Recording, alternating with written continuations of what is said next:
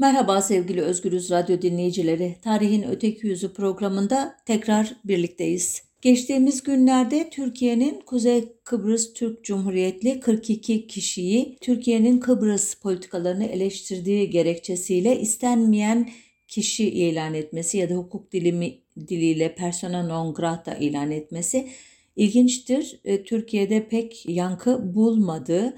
Halbuki bulmalıydı çünkü Cumhuriyet tarihi boyunca binlerce siyasi muhalife e, bu ülkede istenmiyorsunuz denmişti. Yani e, bir anlamda persona non grata ilan edilmişti. Binlerce kişi hala da bu süreç devam ediyor ve muhtemelen devam da edecek. E, ben de bu yüzden bu haftayı Kıbrıs'ta Kıbrıslılara yönelik karardan esinlenerek Türkiye'nin Cumhuriyet tarihindeki vatandaşlıktan çıkarma işlemlerinin tarihçesine ayırayım dedim. Ancak işin içine girince tüm Cumhuriyet tarihini anlatmanın imkansız olduğunu fark ettim bir saatte. Sonunda 1920'lerden ya da Cumhuriyet'in kurulmadığı ama henüz e, yeni devletin aşağı yukarı şekillenmeye başladığı yıldan başlayıp tek parti döneminin sonuna kadar e, getirmeye karar verdim hikayeyi. Bu e, yolculukta bana Ankara Üniversitesi'nden Bülent Batur'un doktora tezi çok yardımcı oldu. Gerçekten kendisi arşivlerdeki her kutuyu indirmiş, her belgeyi okumuş görünüyor. Ancak onun 300-400 sayfada anlattığı hikayeyi elbette ben bir saatte e, çok kısaltarak aktarabileceğim için bir özet çıkardım ama e, TBMM'nin gizli ve açık zabıtlarından ya da özel olarak programa e, ad olarak da seçtiğim 150'liklerle ilgili e, yayınlardan yararlanarak bir e, özet e, aktarabileceğim size. 1922 yılında karşımıza çıkan ilk işlem 22 Kasım 1922 tarihli bir kararname ile Karadağlı e, Yanoviç adlı kişinin vatandaşlıktan çıkarılması işlemi. E, bunu kara, yine Karadağlı olan Zara Popoviç, Rus asıllı Türk vatandaşı Ahmet Cemal ve Arniyomoğlu Sava ile Bafra nüfusunda kayıtlı 4 Rum kadın izlemiş. E, bu 8 kişinin e, hepsinin gayrimüslim olması gerçekten ileriki tarihlerde karşımıza çıkacak olaylarda da tespit ettiğimiz gibi çok belirgin bir kalıp oluşturuyor. Ama bu olayın asıl ilginç e, tarafı e, bu eylemin 1869 tarihli Tabiyeti Osmaniye Kanunnamesi'ne göre yapılması ki bu kanun 1929 yılının bir ocağına kadar vatandaşlıktan çıkarma işlemlerinde geçerli olacak. Çünkü e, Türkiye Cumhuriyeti henüz bir vatandaşlık kanunu çıkarmamış e, bu tarihlere kadar. Osmanlı kanunu da e, gayrimüslim uyruklarının yabancı devletlerin uyruğuna geçerek kapitülasyonlardan yararlanmalarını ve Osmanlı yükümlülüklerinden kurtulmalarını engellemek için çıkarılmış. Kanun ile Osmanlı ülkesinde ikamet eden herkes din ve mezhep farkı gözetilmeksizin Osmanlı uyruğu sayılıyormuş. Aksini iddia edenlerin bunu kanıtlaması isteniyormuş. Bu e, ilginç e, kanun e, Cumhuriyet'in 6 yılında e, yürürlükte kalmış. 15 Mart 1923 tarihli ilk kararname bu kanuna dayalarak çıkarılmış olan bu kararname henüz Cumhuriyet ilan edilmediği için yine o ara döneme ait. E, yine e, gayrimüslim vatandaşlar hedef alınmış. Biri Amerika'ya giderek vatandaşlık hakkı alan ve Amerikan ordusuna görev e, aldığı tespit edilen İzmir nüfusuna kayıtlı Yakov Peligroğlu Mayız'mış. Sonra Bulgar ordusunda görev aldığı e, tespit edilen Yorgioğlu Dimnon, Gritli, Yanko Pogonçev ve Ioni İsak Anfratat ki bunlar başka ülke tabiyetine geçmişler. Yine Musevi milletinden Abrahamoğlu Yakup ve eşi ve izinsiz uyruk değiştiren 7 kişi bu kararnamenin konusu. Tek Müslüman e, kişi Kütahya'da oturacağını belirterek vatandaşlığa alınan ancak Afgan uyruğundan vazgeçmeye niyeti olmadığını belirten Afganistanlı Hacı Abdullah imiş. Ardından e, Cumhuriyet dönemine geçiyoruz 29 Ekim 1923'ten itibaren. Yine Osmanlı döneminde çıkmış o kanuna göre işlemlere devam ediliyor ama arada özel bir kanunla ki nedir bu kanun? Hilafetin kaldırılmasına ve Osmanlı Hanedanı'nın Türkiye Cumhuriyeti sınırları dışına çıkarılmasına dair 3 Mart 1924 tarihli 431 sayılı kanundan söz ediyorum. Bu kanun gereği e, son halife Abdülmecit Efendi ile e, Osmanoğulları ailesinin bütün erkek, kadın, damat ve çocukları Türk vatandaşlığından çıkarılıyorlar bildiğiniz üzere ve 10 gün içerisinde Türk topraklarını terk etmeleri emrediliyor kendilerine. Son halife Abdülmecit Efendi dedim fark etmişsinizdir. Neden? Çünkü e, son padişah Vahdettin 1-2 Kasım 1922'de saltanatın ilgasından sonraki 17 gün içerisinde epeyce köşeye sıkıştırıldıktan sonra Ankara e, hükümeti tarafından bir İngiliz gemisiyle 17 Kasım 1922'de ülkeden ayrılmış idi, kaçmış idi bakış açınıza göre ve yerine e, hanedandan bir başka kişi Halife Abdülmecit Efendi Halip seçilmiş idi TBMM tarafından. İlginç bir süreçti o anlatmıştım bir programda. Bu kanunla e, ülkeyi terk etmek zorunda e, kalanların sayısı 234. Büyük bir grup gerçekten. Bu kadar e, büyük olmasa da sayıca simgesel olarak e, daha çok ses çıkaran, daha çok hatırlanan grup ise 150'likler diye anılan siyasi e, muhalifler. Bu 150'likler konusu 24 e, Temmuz 1923'te imzalanan Lozan Barış Antlaşması görüşmeleri sırasında konu olmuş. Bu anlaşma birçok alt anlaşma ve sözleşmenin yanı sıra 1 e, Ağustos 1914 ile 20 Kasım 1922 arasında işlenen savaş ve Ermeni tehciri suçlarına karışanlara genel af çıkarılmayı e, kayda bağlayan yasayı ve protokolleri içeriyor. Bu maddeleri itaatçı gelenekten gelen mesai arkadaşlarını cezadan korumak isteyen Mustafa Kemal eklettirmişti. Ancak dava arkadaşlarını koruyayım derken davaya katılmamış, karşı çıkmış, ihanet etmiş diye nitelenen e, ya da e, bu şekilde itham edilen kişilerin cezalandırılması konusunda da rejimin elini kolunu bağlamıştı. İşte bu paradoksu çözmek, bu zor durumdan kurtarmak e, rejimin sahiplerini Lozan delegasyonunun ikinci murahası e, meclisin ırkçı Türkçü e, Sinop mebusu Doktor Rıza Nur'a nasip olmuştu. E, Lozan'da büyük tartışmalardan, arka odalarda yapılmış pazarlıklardan sonra itiraf devletleri Türkiye Cumhuriyeti hükümetine milli mücadele sırasında itiraf devletleriyle ya da İstanbul hükümetleriyle işbirliği yapmış 150 kişiyi af kapsamı dışında tutma hakkı tanıdılar. E, ancak e, Türkiye bu kişileri herhangi bir şekilde cezalandırmayacak. Sadece eğer halen yurt dışındaysalar bunların Türkiye'ye girmesini ya da halen Türkiye'de oturuyorlarsa bunların Türkiye'de yaşamasını yasaklayabilecekti. Lozan'da Sir e, Humboldt Türk, tarafına bu listenin isim isim belirlenmesini ve yurt dışına çıkış için 12 ay e, süre tanınmasını istemişti. Özellikle mallarının tasfiyesi için Türk tarafı da olur demişti ama buradan da anladığınız üzere isim tespit edilmemişti e, Lozan'da. Sadece sayıya e, karar verilmişti. 24 Temmuz 1923'te Lozan imzalandıktan e, sonra e, Ankara başkent yapıldı, Cumhuriyet ilan edildi ve yeni e, hükümetin ilk işi savaş suçlularını affetmek için bir genel af kanunu çıkarmak oldu. 26 Aralık 1923'te çıkarılan 391 sayılı yasadan söz ediyorum.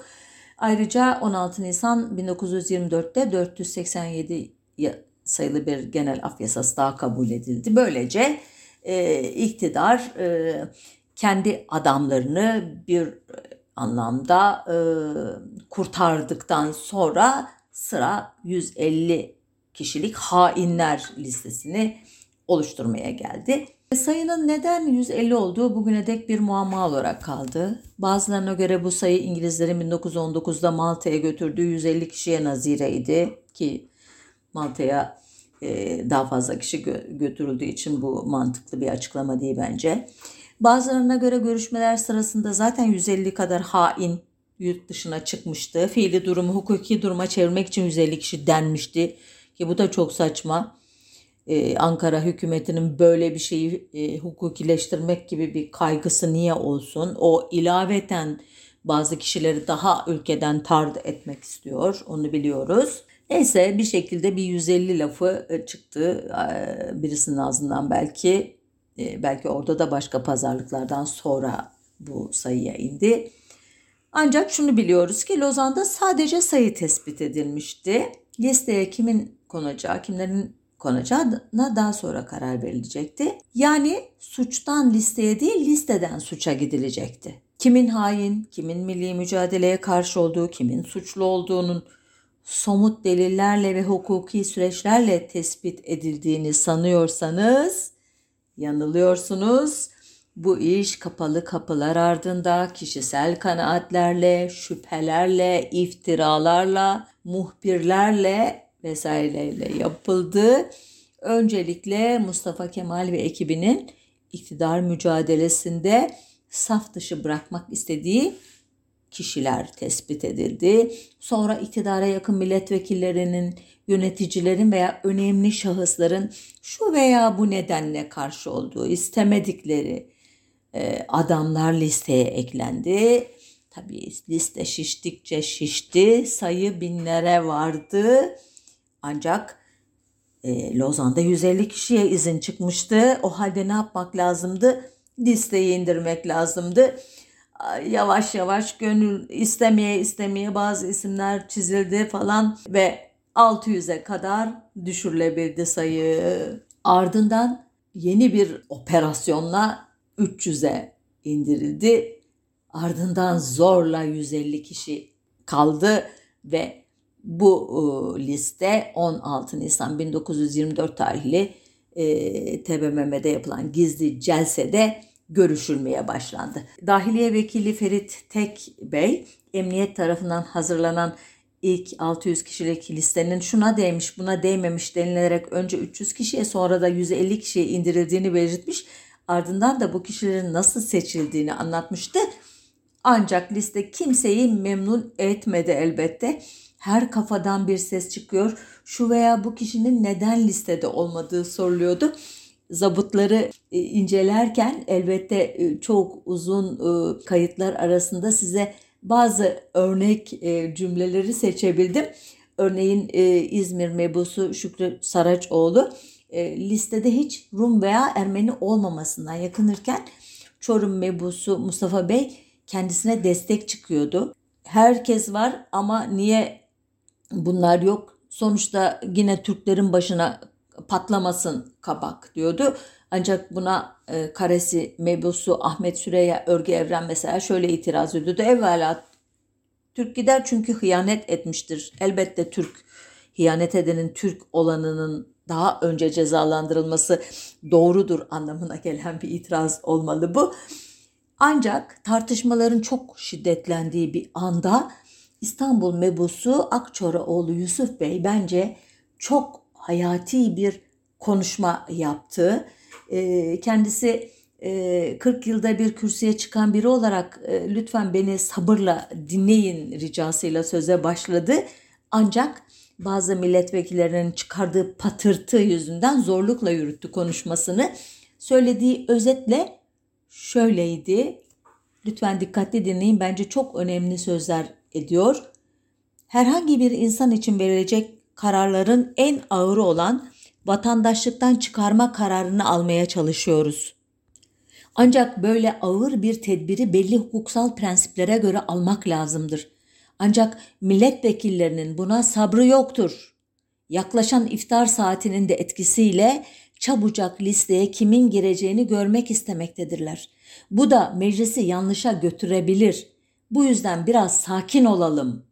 Ne kadar doğru sözler ediyor farkında mısınız?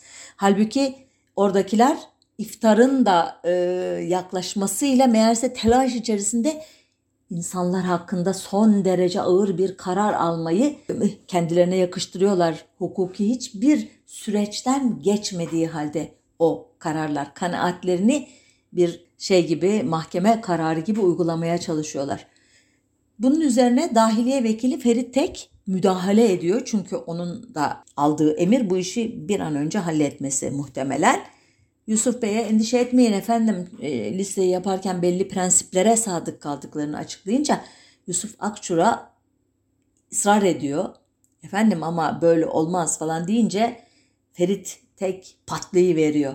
Efendim prensip diye ne istiyorsunuz? Hain haindir. Ne prensibi? Yalnız hıyanetin yolu ve türü itibarıyla ancak tasnif kabil, kabil olur.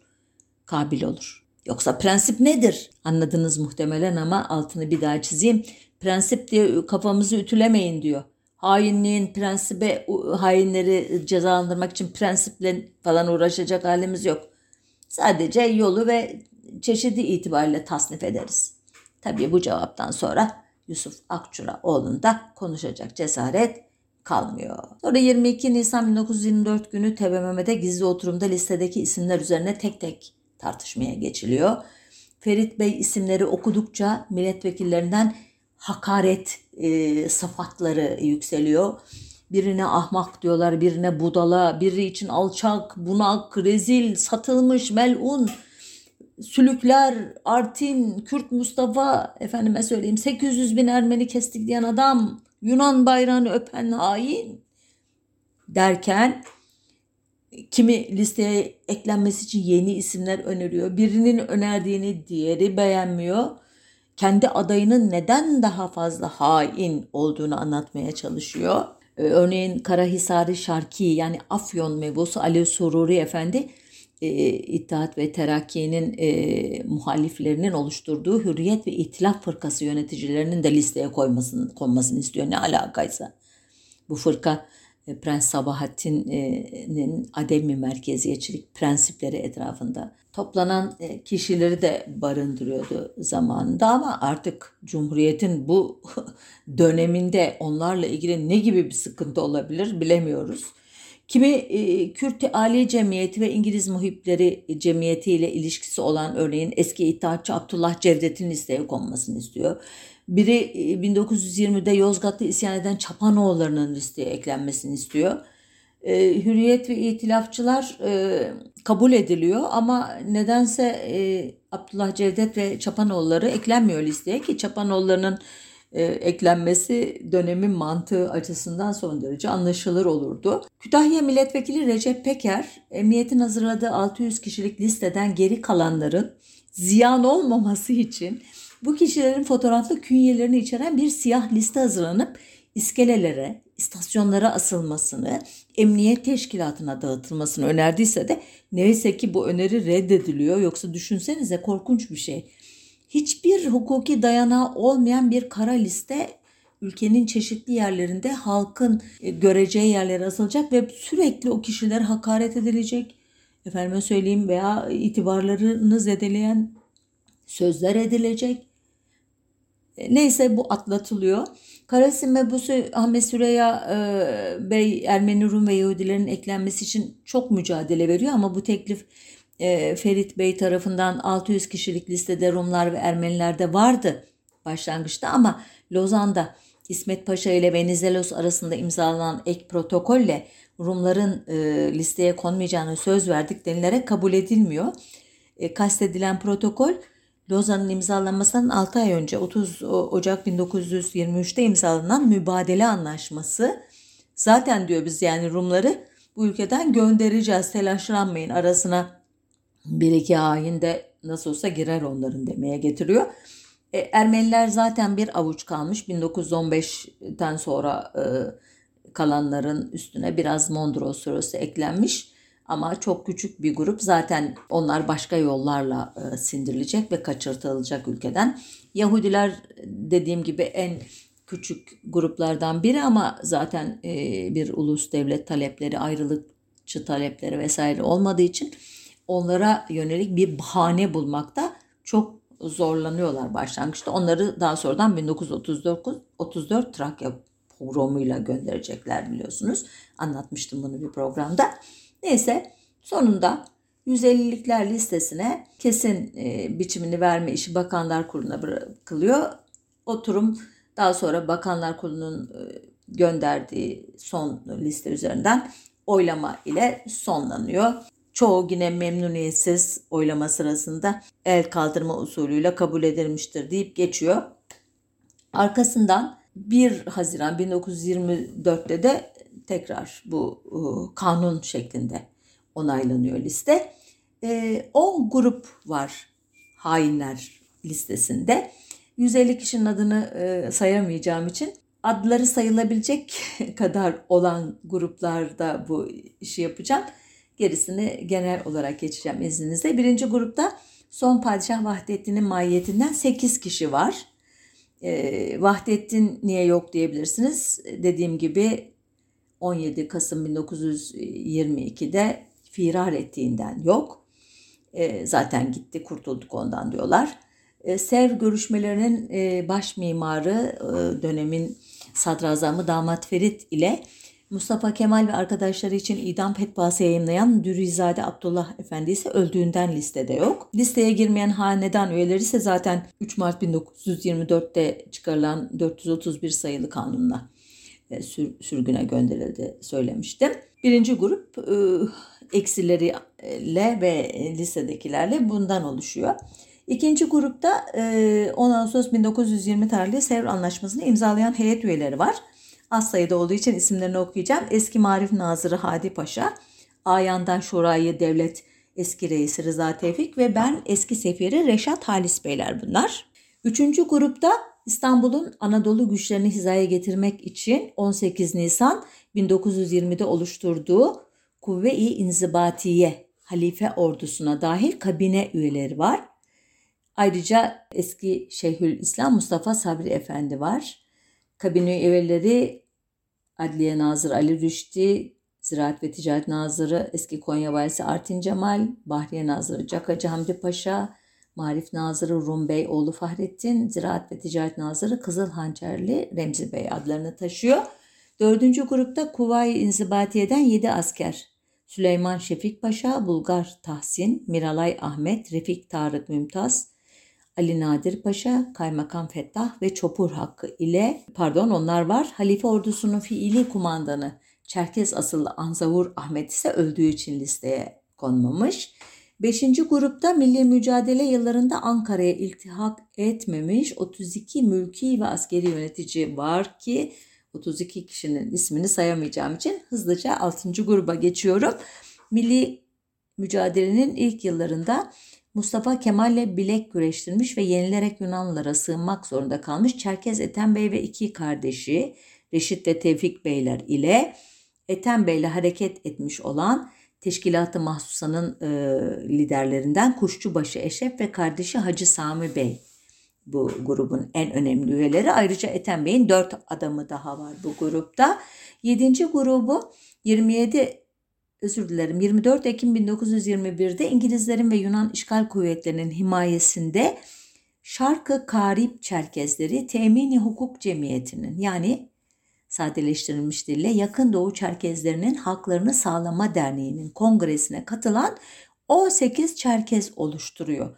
Bu Çerkezlerin e, Türkiye'de kalırlarsa ülkeye ne gibi bir zarar vereceklerini ben düşünemiyorum ama o gün listeleri oluşturanlar düşünmüşler besbelli. 8. grupta İtilaf kuvvetleriyle işbirliği yapan 13 polis var.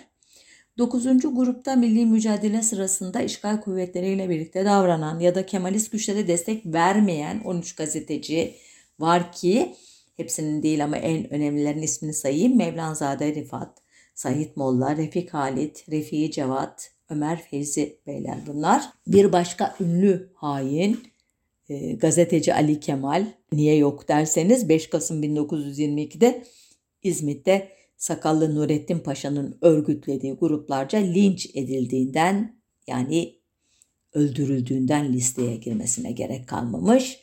Günümüzde e, İzmir'de yayınlanan Köylü Gazetesi'nin sahibi Refet Bey'in adının listeye 150. kişi olarak daha sonra Mustafa Kemal tarafından eklendiği e, söylense de 16 Nisan 1924 tarihli gizli celsede Refet Bey'in adı geçiyor. Ee, anlaşılan ıı, Refet Bey'in adının listeye konması önce unutulmuş sonra bu hata fark edilerek düzeltilmiş ve 150'liklerin son grubunda ki 41 kişiden oluşuyor bu grup.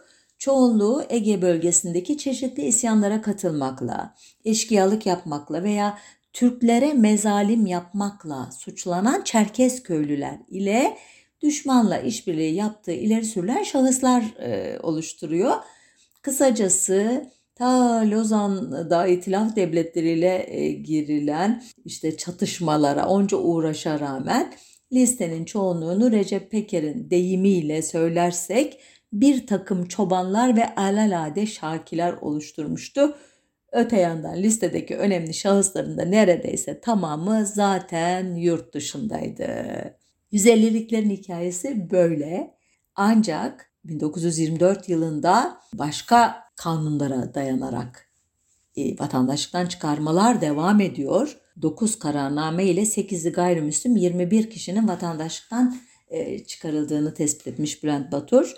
E, 1925'te 43 kişi Osmanlı döneminden kalma tabiyeti Osmaniye kanunnamesi hükümleri doğrultusunda vatandaşlıktan çıkarılıyor. 20 kişinin çıkarıldığı 20, 1926'daki e, vakalardan biri e, dayanağı açısından e, farklı diğerlerinden Ankara İstiklal Mahkemesi vermiş bu çıkarma kararını. Bu kişi Manastırlı olup Adapazarı'nda ikamet eden Kurtuluş Savaşı döneminde Kırmızı Şeritli İstiklal Madalyası ile ödüllendirilen Ömer Buka. Kendisi muhtemelen e, savaşta aslında bu yaralı, yaralılıkları göstermediği e, iddiası ile yargılanmış ve hem vatandaşlıktan çıkarmış hem madalyası geri alınmış. E, sonuç olarak e, 1922 yılının son aylarından 1928 yılının sonuna kadar toplam 205 kişi Türkiye Cumhuriyeti vatandaşlığından çıkarılmış. E, hangi kanuna göre? Osmanlı döneminden kalan kanuna göre. Bu tarihten sonra yeni bir e, kanun devreye girecek ama ona gelmeden önce 1927 yılının son e, özür dilerim son değil Mayıs ayında bir başka kanun çıkarılıyor. 1041 sayılı Şerait-i Muayyeneyi haiz olmayan Osmanlı tebaasının Türk vatandaşlığından iskatı hakkında kanun. Adından hiçbir şey anlamıyor insan. Ne demek istiyor? Kim, niçin, neden çıkarılacak? Okuyunca e, esbabı mucibesini e, kanunun milli mücadeleye iştirak etmeyerek Türkiye haricinde kalan ve Lozan'ın imzalandığı 24 Temmuz 1923 tarihinden bu adını andığım kanunun yayınlandığı 23 Mayıs 1927 tarihine kadar ki dönem içinde Türkiye'ye dönmemiş olan Osmanlı tebaasının icra vekilleri heyetinin vereceği kararla yani Bakanlar Kurulu kararıyla Türk vatandaşlığından çıkarılmasını öngördüğünü anlıyoruz.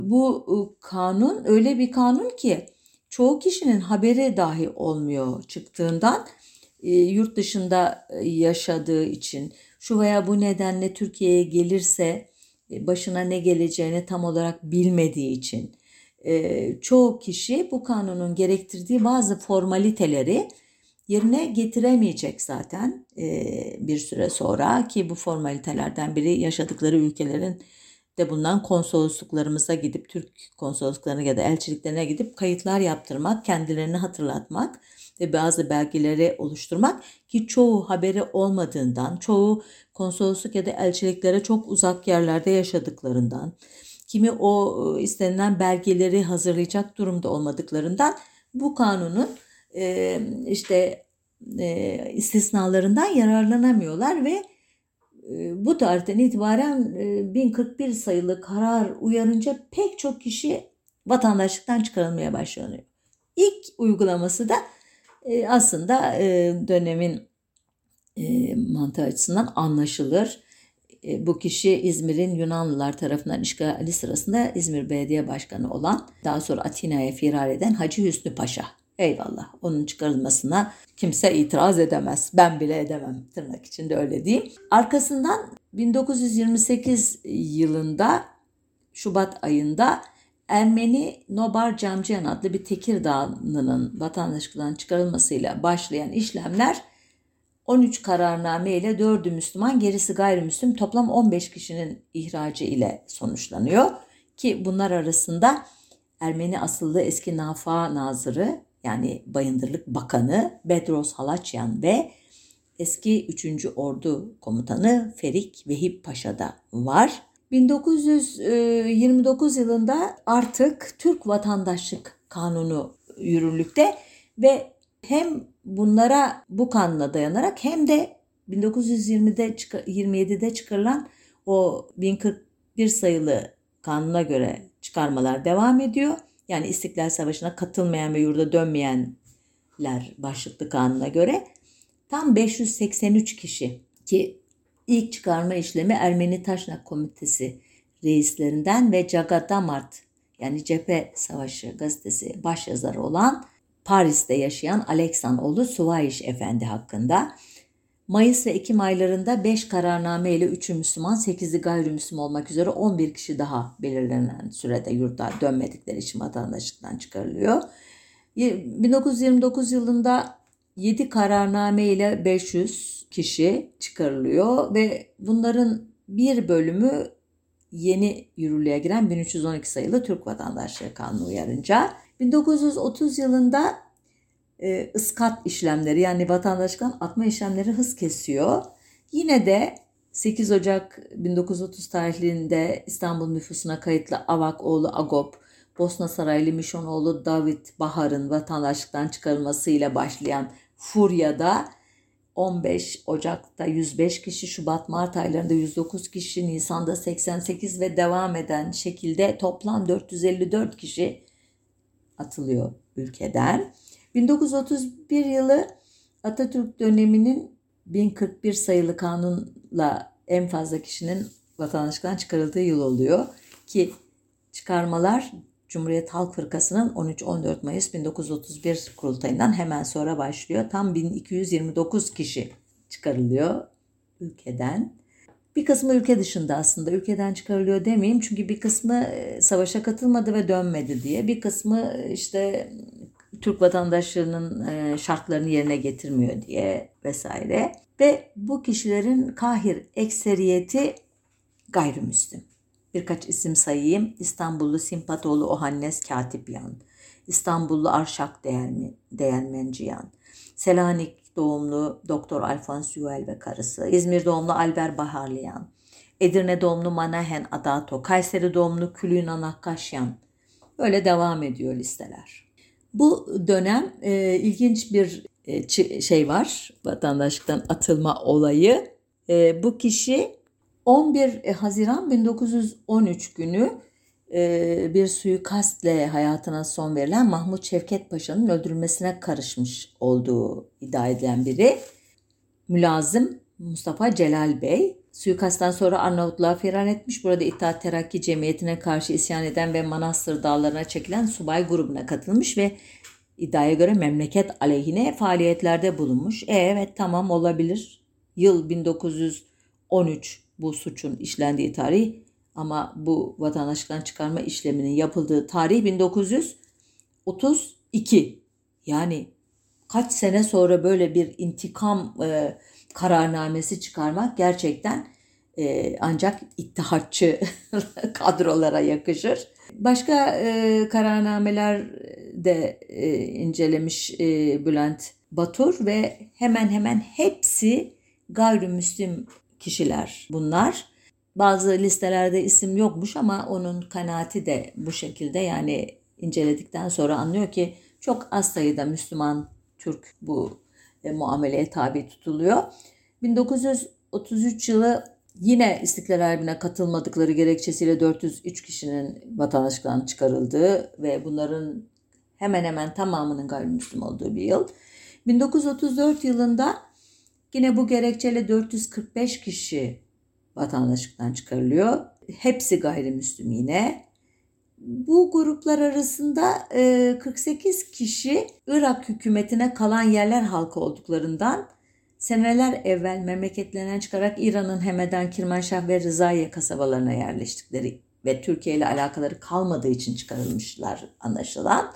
Böyle hani ince işler de yapılıyor havası vermek için belki uzun uzun böyle açıklamalar yapıyorlar bir de. Yine isim listelerinden incelenmesinden 83 kişinin Yahudi, 80 kişinin Ermeni, birer kişinin de Katolik ve Bulgar oldukları ortaya çıkıyormuş. 14 Haziran 1934 günü onaylanan ve 21 Haziran 1934'te yürürlüğe giren 2510 sayılı İskan Kanunu ile e, hükümet yeni bir araca kavuşuyor.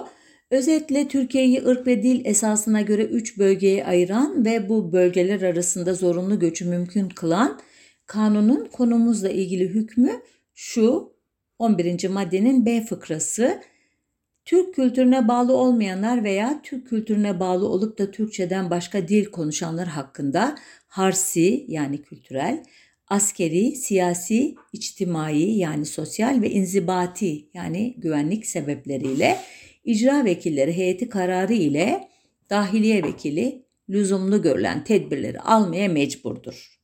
Toptan olmamak şartı ile başka yerlere nakil ve vatandaşlıktan ıskat etmek de bu tedbirler içindedir. Evet, bu kanun uyarınca 1934-38 arasında 204 kişi vatandaşlıktan çıkarılıyor. Bunların bir bölümü vatandaşlığı alındıktan sonra kendilerine gösterilen yerde yerleşmek istemeyen muhacir ve mülteciler, bir bölümü de Türk kültürüne bağlı olmayan veya Türk kültürüne bağlı olup da Türkçeden başka dil konuşanlar arasında yani Kürtlerden söz ediyor. Bu kadar lafı dolandırıyor kanun ama söylemek istediği o. Bunların sayısı 16 neyse ki. Ee, İskan Kanunu ayrıca e, Türkiye'ye gelen Türk Müslüman e, topluluklara da vatandaşlık tanımayı e, emreden bir kanun. Bu çerçevede de ilk yıl 15.626 kişi 1938'e kadar da 100.616 kişi vatandaşlığa kabul edilmiş.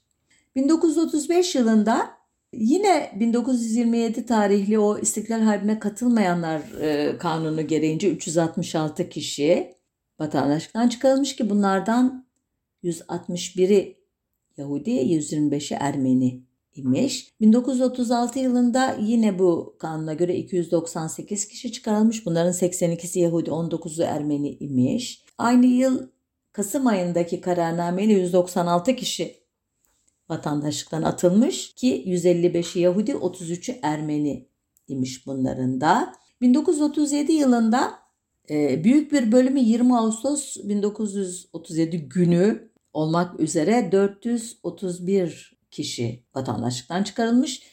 Bu tarihin önemi ne diye baktığımızda 17-20 Ağustos tarihleri arasında e, düzenlenen Trakya manevralarının son gününe rastlıyormuş.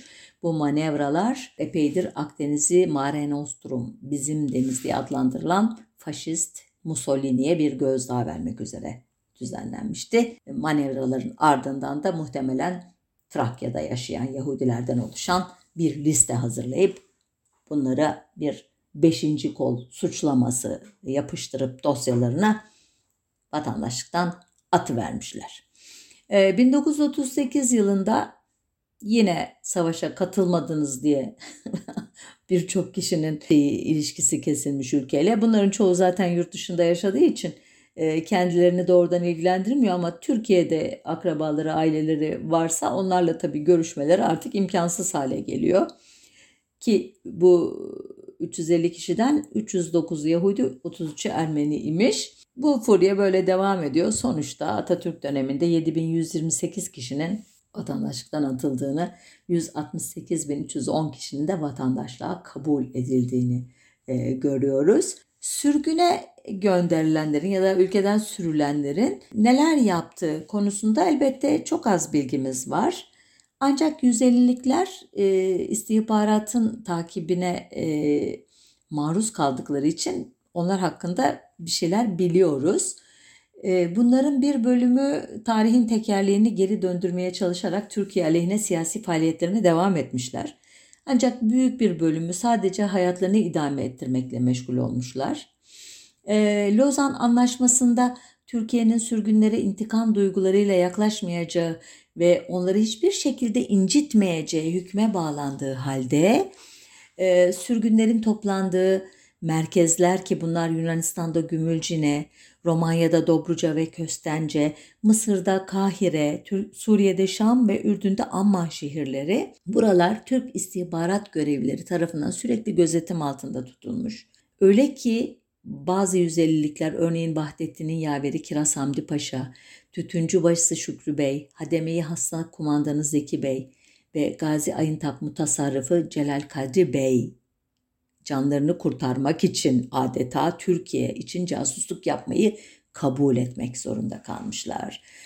1930'da Yunanistan'la Türkiye arasında bir dostluk anlaşmasının imzalanması sırasında Türkiye'nin Yunanistan'dan en büyük isteği Yunan hükümetinin hala Yunan vatandaşı olmayan sürgünleri yurt dışına sürmesi imiş. Bununla da yetinmemiş Türkiye ve Yunanistan'dan çıkanların kabul edilmemesi için Mısır, Suudi Arabistan ve Yugoslavya'ya baskı yapmış, çoğu olayda da başarılı olmuş. Düşünebiliyor musunuz? Sizi bir suç uydurup ülkeden atıyorlar. Sığındığınız yerlerde de yaşamanız için her şeyi yapıyorlar. Orası çıkarırsa başkası almasın diye de e, baskı yapıyorlar oralara. Yani sizi bir anlamda medeni ölü haline getirmeye çalışıyorlar. Böyle bir intikamcılık, böyle bir kin hiç bir devlete yakışıyor mu derseniz bu maalesef o dönemin çok e, yaygın e, tutumu. Peki bugün farklı mı? Onu size bırakıyorum takdirini. Hikayemizi bitirmeye çalışayım. Kısıtlı süremiz kaldı çünkü. 1933 yılında Cumhuriyet'in 10. yıl dönümü şerefine genel af ilan edilmesi düşünüldüğünde eski Ankara İstiklal Mahkemesi üyelerinden Ali Sahip Ursavaş, 150'liklerin de affa dahil edilmesini önermiş ancak tahmin edeceğiniz üzere bu öneri kabul edilmemiş. 150'liklerin affı ancak 1938 yılındaki büyük afla mümkün olmuş. Çünkü artık Cumhuriyet oturmuş rejim muhaliflerinin sesi tümüyle kısılmış Kimisi hapiste, kimisi ölmüş, kimisi ev evinden başını çıkaramıyor ki bunlar arasında Kazım Karabekir'i dahi var. 150'liklerin yarısı ölmüş, diğer yarısı yaşlı ve hasta. Eh artık bir âli cenaplık göstermek, bir e, şey dünyaya bir şov yapmak için uygun bir tarih ve nihayet bu kişiler affedilmiş, Kaç kişi kalmış hayatta? 50 ya da 51 kişi peyderpey Türkiye'ye dönmüşler. Ancak artık rahat bir nefes aldıklarını sanıyorsanız yanılıyorsunuz. Bu kişilerin istihbarat teşkilatı tarafından takibine devam edilmiş. Her adımları emniyete rapor edilmiş. Dönenlerden bazıları da örneğin Refik Cevat Ulunay ve Refik Halit Karay rahat etmek için artık takibattan kurtulmak için ömürlerinin kalan yıllarında sıkı birer Atatürkçü olmayı seçmişler. Dönmeyenler arasında hikayesi başlı başına bir program konusu olacak kadar e, çetrefilli olan Çerkez Ethem Bey var. Kardeşleri Reşit ve Tevfik Beyler dönüyor ama o dönmüyor. Ürdün'de vefat, vefat ediyor. Böylece Cumhuriyet'in ilk çeyreğine damgasını vuran hain avı hız kesiyor. Ardından biliyorsunuz İnönü dönemi vatandaşlıktan çıkarma ve vatandaşlığa kabul işlemlerinde üç farklı dönem var diyor e, Bülent Batur. Birinci dönem Atatürk'ün ölümünden sonra başlayan ve 1941'de savaşın e, Almanların ilerlediği e, tarihe kadarki süre. E, bu tarihte Almanya'daki Nazizmin ve İtalya'daki faşizmin etkisiyle Türkiye'de de ırkçı ve Türkçü söylemler yoğunlaşmış durumda.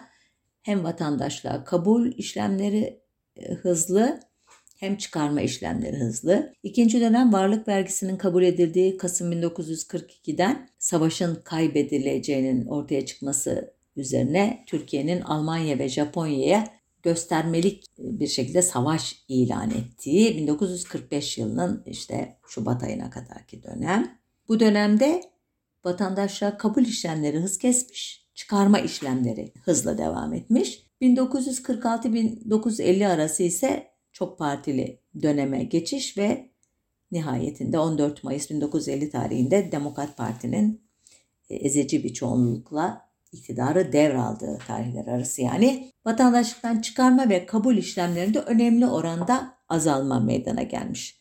Demek artık daha demokratik olma e, kaygısı ve içeriye yönelme endişesi e, frene basmaya neden olmuş. Bu dönemin ilginç olaylarından e, biri e, 1939 tarihli iki kararnamede karşımıza çıkıyor.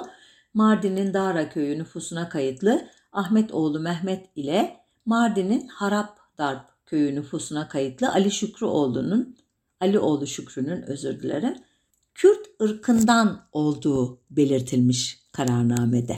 İlk defa böyle bir terim karşımıza çıkıyor diyor Bülent Batur. Bir başka ilginç kararname icra vekillerinin 14 Ağustos 1941 tarihli kararnamesi. Alınan kararlar 3 madde olarak sıralanmış. Birinci maddede Garbi Trakya Türk nüfusunun yani Batı Trakya dediğimiz Yunanistan'da e, kalan bölgedeki Türk nüfusunun o bölgede kalmasının e, sağlanması e, gerektiği belirtilmiş. Yani tercüme edersem Türkiye'yi o bölgeden muhacir kabulünü yapmayalım. Onlar orada kalsınlar diyorlar.